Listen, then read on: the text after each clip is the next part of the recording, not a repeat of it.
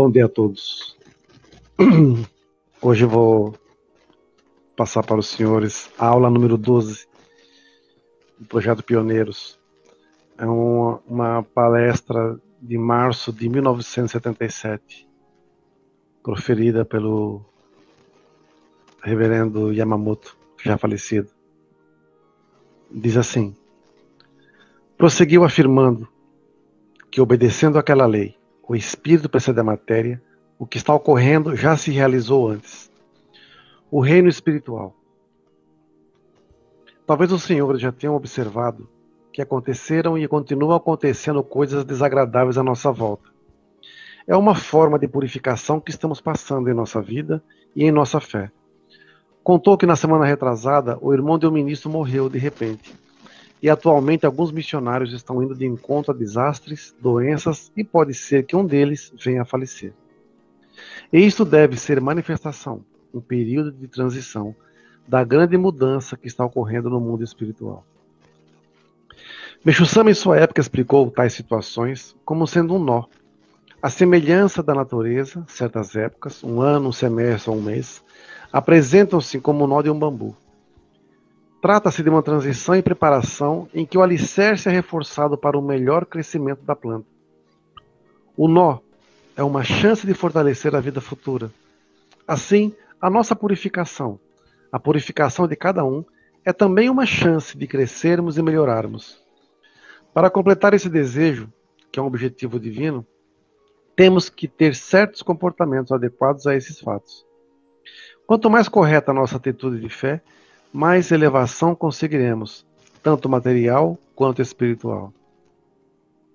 Reverendíssimo Kawai disse assim: Da mesma maneira que uma árvore se desenvolve para se tornar uma grande árvore, acumulando anos e suportando rigorosos ventos e neve, o homem se eleva passo a passo, ultrapassando inúmeras falhas e erros.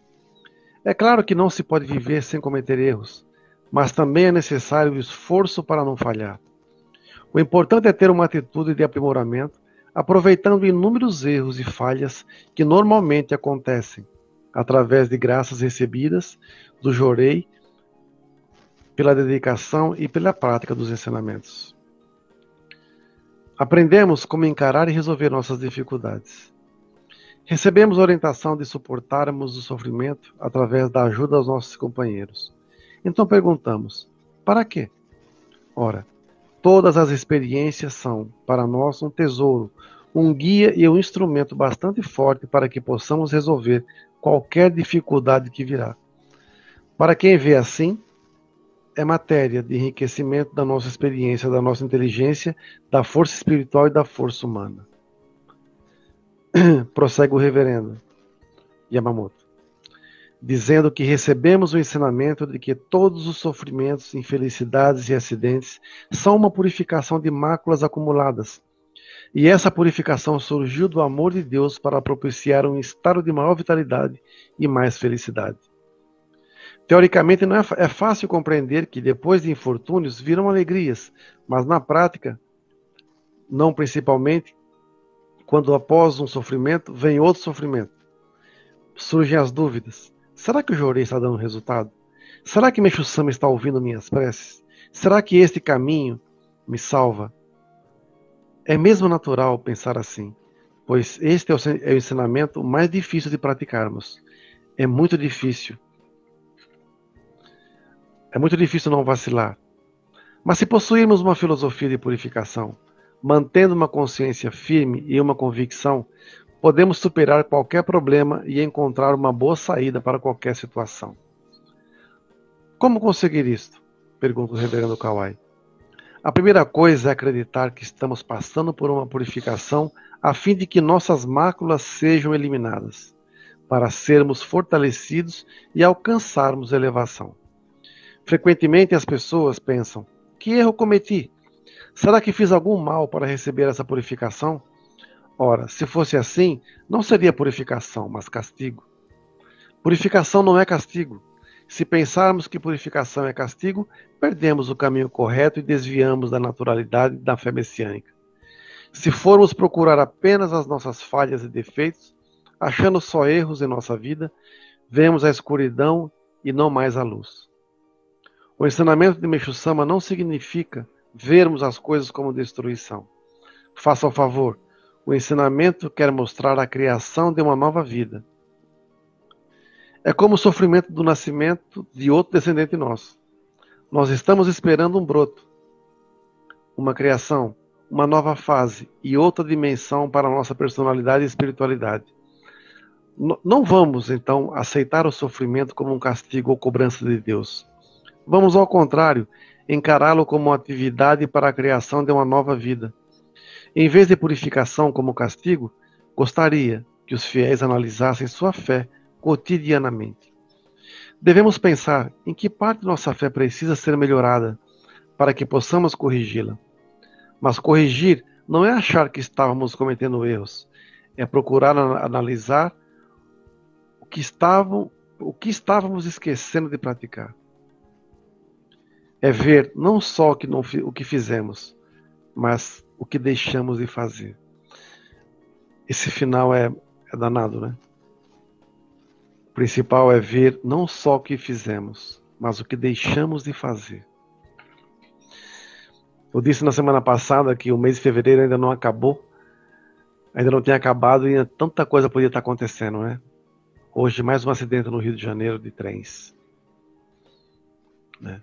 Purificações coletivas. Mas olhando essa palestra do reverendo Yamamoto, ele fica pensando também as purificações que nós estamos vivenciando, isso individualmente. Né? Atendendo as pessoas aqui, essa semana eu tentei algumas. Veio uma família, uma moça primeiro, depois veio, veio com o marido, com um problema, já frequentava um outro local, mas é frequentadora apenas. E ela disse que faltava algo mais. Eu falei, aqui eu dou aula, nós damos aula, tem aprimoramento, tudo mais tal. Porque eu só ia receber jorei e queria mais, mas não me ofereciam. Mas eu perguntei assim, mas por que você foi receber jorei? Ela contou várias coisas, mas ainda não, não tinha se resolvido. Porque as pessoas só queriam que ela fizesse aula para receber o Ricardo. E ninguém perguntou para ela qual era o problema que ela tinha. E quando ela veio aqui, conversando com ela, sem saber de nada, eu achei, consegui encontrar o ponto vital da purificação dela, disse a ela, orientei como fazer. Anteontem ela veio com o marido. Eu perguntei, e aí fez o que eu orientei? O que aconteceu? Eu falei assim: minha casa mudou. Minha casa mudou. Então, assim, nós, no nosso servir, a gente tem que começar a acompanhar as pessoas e dar para elas, não o que elas querem, mas o que elas precisam. Veio uma senhora aqui também, uma membro, fazia tempo que não aparecia, porque vai em vários locais, estava senhor Ricardo e tudo mais, e queria, porque queria uma orientação com relação ao filho que estava com problema, assim, assim, assado e tal. Eu disse, desculpa, mas o que a senhora está fazendo não vai dar resultado. Mas como? A gente ama o nosso filho, ele vai sofrer muito. Assim, ele vai sofrer porque ele quer sofrer. E vocês vão sofrer junto com ele. Mas nós vamos no centro, fazemos oração e nada e dá, dá muito resultado. Eu falei, está dando resultado? É, não. Então não está dando resultado. As pessoas negativas com quem vocês convivem já conhecem as suas as vossas orações. A oração daqui não conhece. Que o altar aqui tem uma força muito forte. Então ore aqui e mude seu sentimento. Eu falei, o seu filho escolheu sofrer. Ah, ele tem o Ricardo também, mas ele não quer saber de igreja, não quer saber de nada. Eu falei assim, pois é. Ele vai sofrer. Mas é porque ele quer, ele precisa sofrer. 19 anos.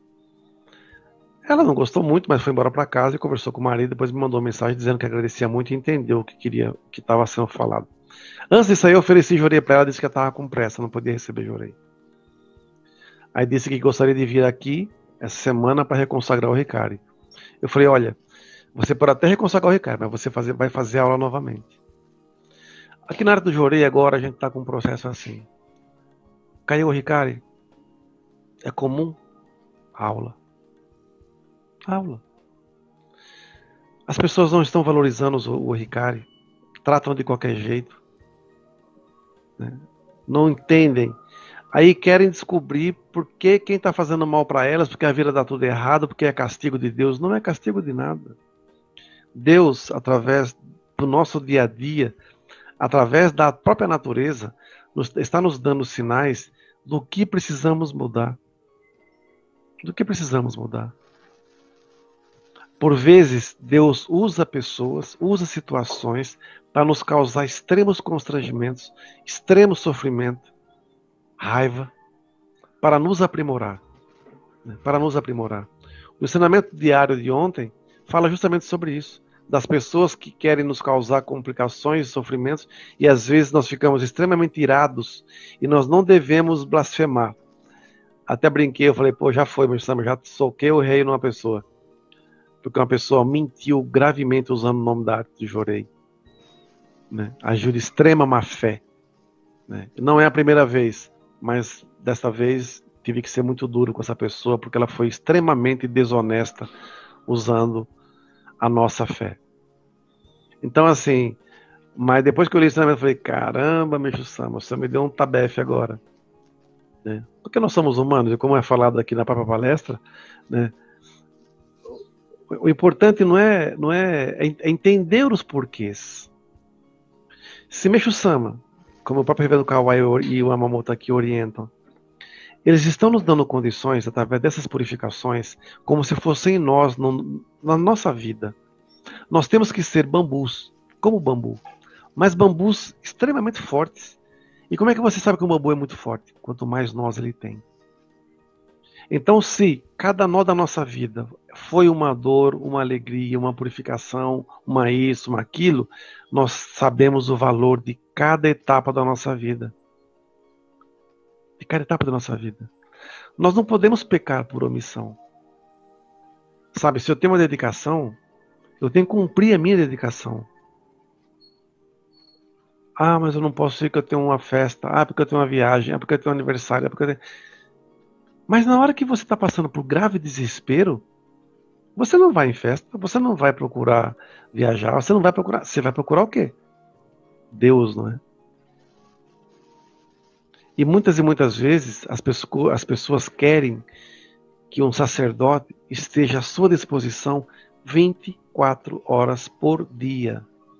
E ela às vezes não tem uma hora para dedicar para Deus. Temos que analisar. Ah, mas eu já dediquei muito na minha vida.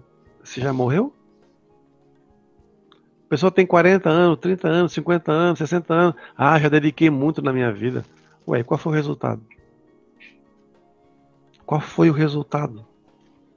Ontem eu convidei uma senhora de 74 anos para fazer aula de iniciação.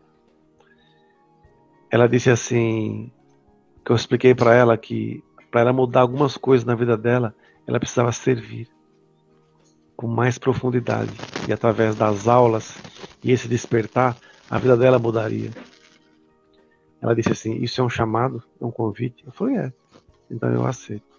Quando eu começo. Eu estou lembrando uma fase que eu vivi quando eu estava no Parque São Lucas, do Jorei Center, em, em 97. Que eu tinha saído de um banco estatal para ser sócio de uma empresa com um meu encarregado de jovens. E depois de dois meses eu saí da empresa, sem eira nem beira, perdi tudo que eu tinha. Eu ia a pé para a igreja todo dia e era uma boa caminhada. Ia carregando o mundo das minhas costas, o peso das minhas escolhas. Né? Porque eu tinha um banco, eu tinha um trabalho é, é concursado, então estabilidade e tudo mais. Mas quando eu pisava na igreja, eu me transformava eu atendia muitas pessoas e gente e, dava vida e tudo mais. E por incrível que pareça, a maioria das pessoas que chegavam estavam passando as mesmas dificuldades pelas quais eu estava passando. Só que elas não sabiam. Então o que eu fazia? Dava esperança. E dava esperança e rezava, e dava esperança e rezava. Com isso, eu consegui na época, né, né, no, no, em um mês, um mês e pouco, 41 pessoas para fazer a aula de iniciação. Otorgamos no primeiro mês 24 e o restante no segundo mês. Com mais pessoas, inclusive. Né? O, que me, o que me lembrou isso? Lembrou que eu tive que usar todas as dificuldades pelas quais eu estava vivendo e passando a meu favor, não contra mim. Porque além disso, tinha uma outra coisa. É, a igreja era nova, nós tínhamos inaugurado a igreja, acho que em março também de 97. Então, era danado, eu chegava na, eu era, eu era jovem, eu chegava na igreja à noite e só tinha reclamação, fofoca, intriga, grupinhos, né? Então tinha os membros mais velhos que, que falavam mal, que atacavam o pessoal, e atacavam a mim, ia contar para o ministro, e era uma, era uma doideira. Né? Até que um dia eu achei uma palestra no jornal messiânico antigo, e por incrível que pareça, eu digitei esse material e a próxima aula que eu vou dar vai ser sobre isso. Uma palestra sobre Watanabe falando sobre Reikai e atmosfera espiritual. Quando eu encontrei esse material, eu dei um estalo e a partir daí eu comecei a mudar também comigo. Onde eu comecei a agradecer tudo em qualquer circunstância. Onde eu comecei a, a em casa, ou principalmente chegar na igreja, eu tinha que me transformar. A igreja não era a minha a minha vala, por assim dizer, para eu me jogar e me enterrar. A igreja era meu, meu, meu primeiro degrau para alcançar a salvação. Então o que, que eu fazia? No auge da purificação, eu comecei a mudar a atmosfera espiritual da igreja. Primeiro, nós fazíamos, para acabar com a fofoca, com as intrigas, oração de 10 orações de hora em hora. 10 orações de hora em hora. Imagine quanta reza. Aí chegava alguém para falar mal, para fazer intriga, para fazer fofoca. Eu falei: para, para, para. Vamos ali no altar rezar. Preciso fazer oração primeiro com você. Era meia hora rezando. É lógico que não é a quantidade de orações que eu estou falando, era um modo de fazer com que a pessoa ficasse quase esbaforida de tanto rezar, para quebrar essa, essa aura de fofoca, de intriga que, ela, que elas criavam. Então quando as pessoas começaram a evitar vir falar mal de alguém para mim. Mas isso também foi entrando na cabeça dos membros e dos assessores da equipe, né? Então era o dia inteiro uma rezação danada. Para quê? para que mudasse a atmosfera espiritual do local e todos nós é, mudássemos também. Com isso, a igreja ganhou um outro, um outro pique, uma outra aura. Né? Acabou a, a, o, o, o vitimismo. O vitimismo. Então, hoje, por exemplo, se vocês estão numa unidade religiosa, seja ela de qual segmento for, e tem, por exemplo, grupinhos, fofoca, intriga, Pessoas que agem assim são extremamente nocivas. Pode ser membro, pode ser ministro, pode ser reverendo, pode ser quem for. Se a pessoa age com grupinhos, ela também é pequena, mesquinha e egoísta. Se ela não mudar através das orações, ela não serve para a missão que está seguindo. Né? Forma membros fraquíssimos, membros totalmente cara crachá, parece vaquinha de exemplo, tudo diz sim, tudo diz amém. A maioria extrema purificação, sofrendo horrores, e a igreja vira um manto de fofoca, vira um manto infernal. Não, deixa, não tira o nome igreja e coloca o nome de Casa da Treva, por assim dizer. Né? Então, através dessas experiências, e como o próprio título dessa palestra diz, do reverendo, diz assim: é preciso analisarmos não o que fizemos, mas o que deixamos de fazer. Quanto tempo perdemos da nossa vida quando ficamos falando mal das pessoas, atacando as pessoas pelas costas, mentindo, usando o nome usando o nome de terceiros? Esse tempo todo, essas palavras que você usou, atitudes, você não poderia ter ajudado alguém? Ter salvo alguém? Não é mais fácil? Né? Não é mais fácil? Aí quando vem as purificações, a pessoa vai se colocar numa condição também, de novo pensando, por que acontece isso comigo? Por que eu tenho que passar por isso? Eu sou uma pessoa tão boa. Né? Não fiz mal para ninguém. Todos nós só colhemos o que plantamos. Por isso que é um grande aprimoramento fazer parte da arte de Jorei. Porque nós damos muita liberdade. E as pessoas não estão habituadas à liberdade. Tem muito achismo. Só que, só que se entender que através dessa busca de querer melhorar cada vez mais, nós podemos todo dia fazermos um novo renascimento da gente. Ontem eu falhei nisso, nisso, naquilo. Mas hoje vai ser diferente. Hoje eu não vou errar. Então, os erros que eu cometi ontem, eu não posso cometer hoje. Porque eu já sei que eram errados. É igual nós usamos as redes sociais. Você vê uma frase bonita, você vê uma passagem bonita, você posta, você compartilha. Tem sempre alguém lesado que vai dizer: aquilo lá é para mim, aquilo é indireta para mim. Poxa, a carapuça serviu? Parabéns, aplaude e sai por aí da rua desfilando. Às vezes palavras fortes são boas para chacoalhar o nosso espírito. Não significa indireta para isso, para A, B ou C. É, tem pessoas que se vendem muito barato. Né? Como eu disse numa outra aula, a purificação que Deus nos concede é para nos elevar espiritualmente e nos tornar pessoas fortíssimas. Eu não posso transferir essa purificação para as graças, para os braços de outras pessoas, alegando que elas são as culpadas da minha purificação. Não existe culpado. O que tem é que Deus permite que a gente purifique para nos elevarmos e sermos pessoas melhores. Quando você transfere a, as suas frustrações né, para justificar os seus fracassos, você não purifica, aí sim vira castigo. Você mesmo se castiga e se flagela. Agora, quando você entende, opa, tá difícil, tô purificando. Financeiro, tá brabo. Mas por quê? O que, eu tenho que despertar? Será que estou sendo grato realmente às coisas que eu tenho? É conflito?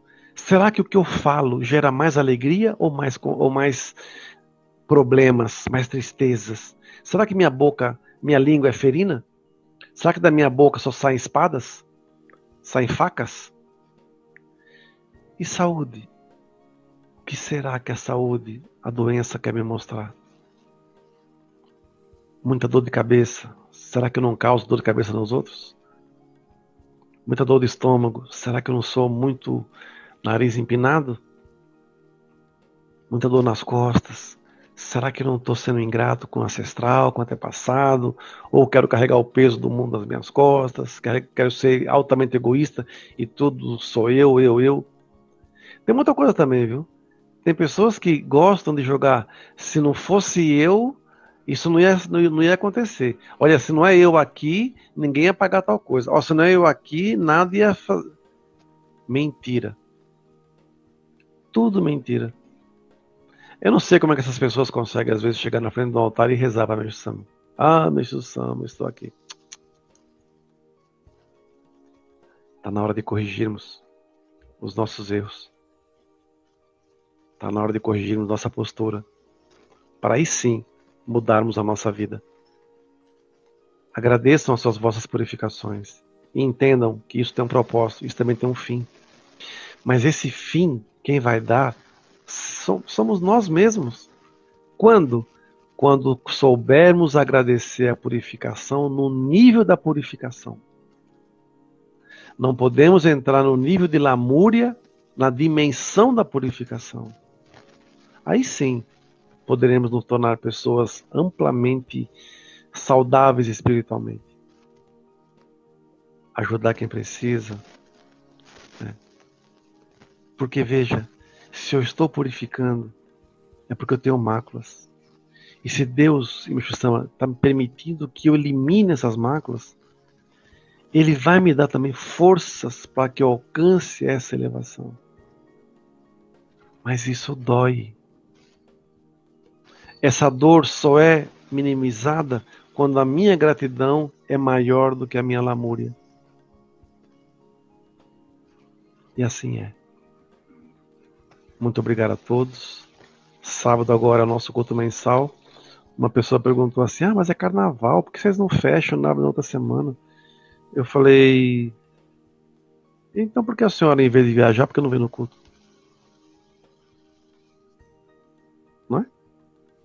Eu vou fechar a igreja. Por causa do carnaval. Não preciso disso. Nem que tenha uma pessoa só na nave. Nem que eu faça culto sozinho. Não tem problema. Temos que fazer o culto. É culto mensal. Eu não posso deixar um feriado, uma festa profana, ser maior do que a minha fé. Vamos fazer a diferença. Muito obrigado a todos. E uma excelente missão. E força na purificação.